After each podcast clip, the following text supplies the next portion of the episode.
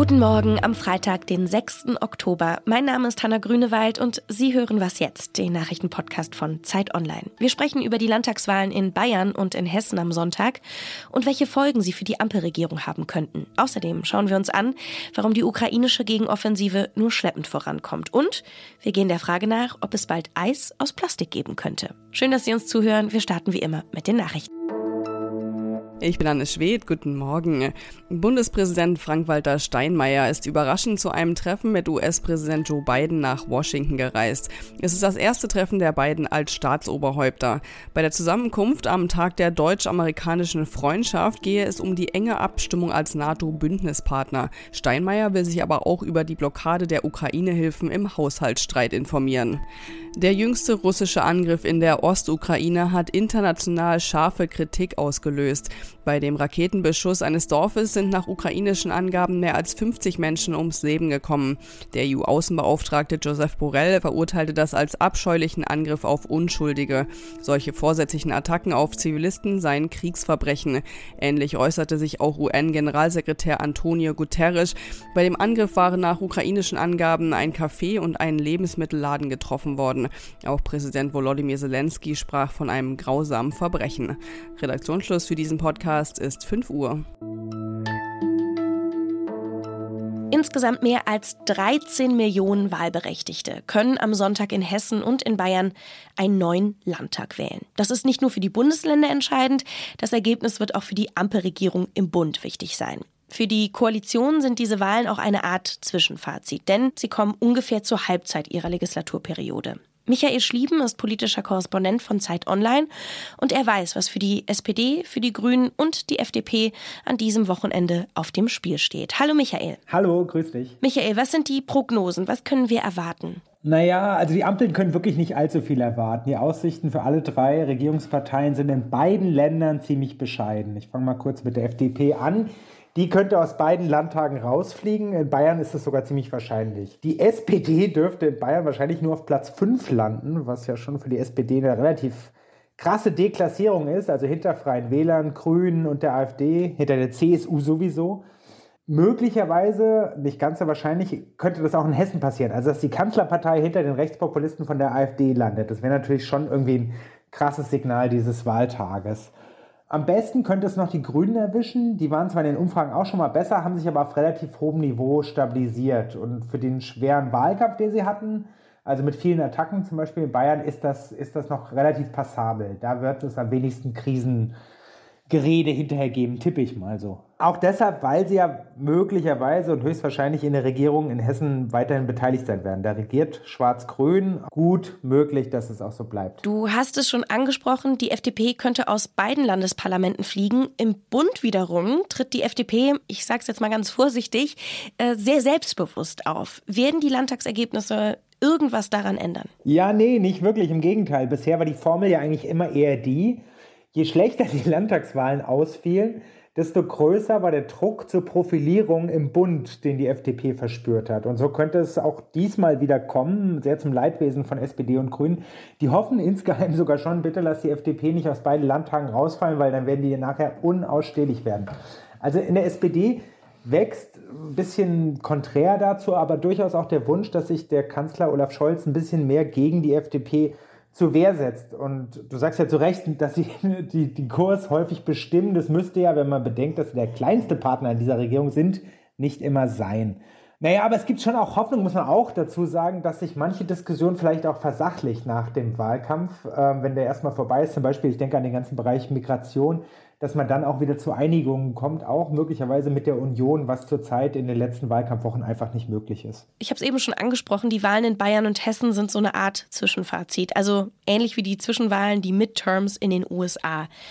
Sind denn diese Landtagswahlen jetzt sowas wie die deutschen Midterms? Ja, sie sind schon insofern vergleichbar als, äh, klar, Hälfte der Legislaturperiode und auch die Regierung selbst steht ja nicht zur Wahl, so wie in den USA. Da wird bei den Midterms auch der Kongress gewählt und nicht der Präsident selber, aber es hat natürlich Auswirkungen. Und so ist es in Deutschland auch, weil jetzt wird ein Viertel der Deutschen zur Wahl gehen. Das ist ja eine ganze Menge mit den beiden großen Bundesländern Bayern und Hessen.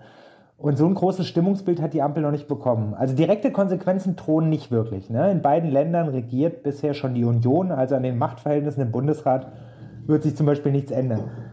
Aber kommen die über die schlechten Ergebnisse, über die wir schon geredet haben, dann wird das die Regierungsparteien nicht, nicht kalt lassen. Vielleicht werden manche Debatten dann sogar ein bisschen offener und kontroverser geführt. Ich denke da zum Beispiel an die SPD, wo es bislang sehr diszipliniert und ruhig zugegangen ist, weil danach kommt erstmal eine Phase, wo die Regierungsparteien relativ lange Ruhe haben oder wir alle, was Wahlkämpfe angeht. Die nächsten Wahlen sind erst im Juni bei der Europawahl und das ist möglicherweise die längste und letzte Phase, wo die Regierung nochmal versuchen kann, das Ruder nochmal umzureißen. Danke dir, Michael. Ja, total gerne. Und sonst so? Würden Sie Eis essen, das aus Plastik hergestellt wurde? Also ich weiß noch nicht so richtig, wie ich dazu stehe. Eleonora Ortolan ist Designerin und Künstlerin und sie behauptet, das erste Eis aus Plastik hergestellt zu haben. Guilty Flavors heißt das Projekt und damit will sie auf die steigende Plastikproduktion aufmerksam machen. Um aus dem Plastik Eis zu machen, nutzt die Künstlerin Bakterien und Enzyme, die Verbindungen in Plastik spalten. Aus den Molekülen kann man dann wiederum was ganz anderes herstellen, Vanillin zum Beispiel, und das kann dann zu Eiscreme verarbeitet werden. Noch ist nicht ganz sicher, ob man das Eis dann wirklich ganz entspannt essen kann. WissenschaftlerInnen haben das Eis noch nicht für den Verzehr freigegeben. Seit Anfang Juni hat die ukrainische Armee einen Abschnitt im Süden der Ukraine wieder freigekämpft. Der Abschnitt ist etwa 12 Kilometer breit und 10 Kilometer lang. Das erscheint nicht viel.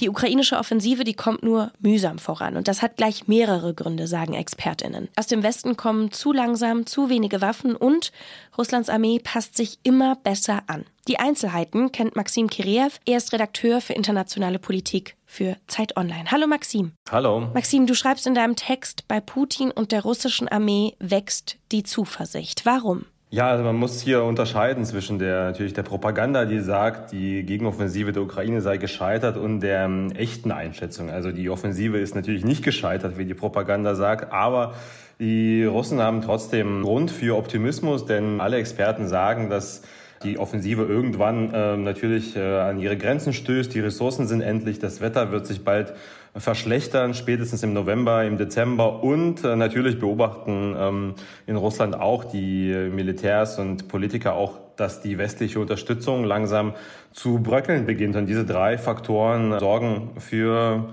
Hoffnung und oder Zuversicht, ja. Wir haben es diese Woche im Podcast auch immer wieder angesprochen. Die USA debattiert, ob man der Ukraine weiterhelfen soll. In der Slowakei wurde ein prorussischer Kandidat gewählt. Und auch in Polen fragt man sich laut, ob man die Ukraine weiter unterstützen soll.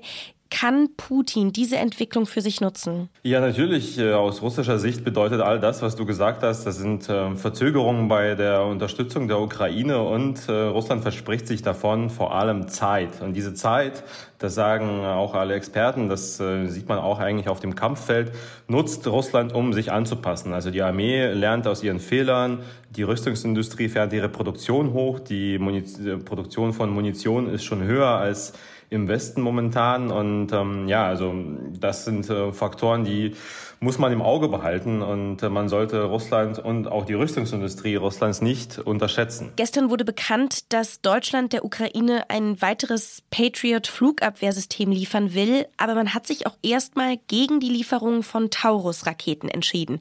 Mangelt es dem ukrainischen Militär denn an Waffen? Also gelingt deswegen vielleicht auch kein Durchbruch? Das ist ein wichtiger Faktor, denn äh, die Ukrainer sagen ja auch schon seit Monaten, dass sie Flugzeuge brauchen, dass sie mehr Panzer brauchen, dass sie mehr Minenräumgeräte brauchen und dass sie Langstreckenraketen brauchen, um die russische Logistik zu stören. All das, ähm, was ich gerade genannt habe, haben sie in, noch nicht in ausreichendem Maße.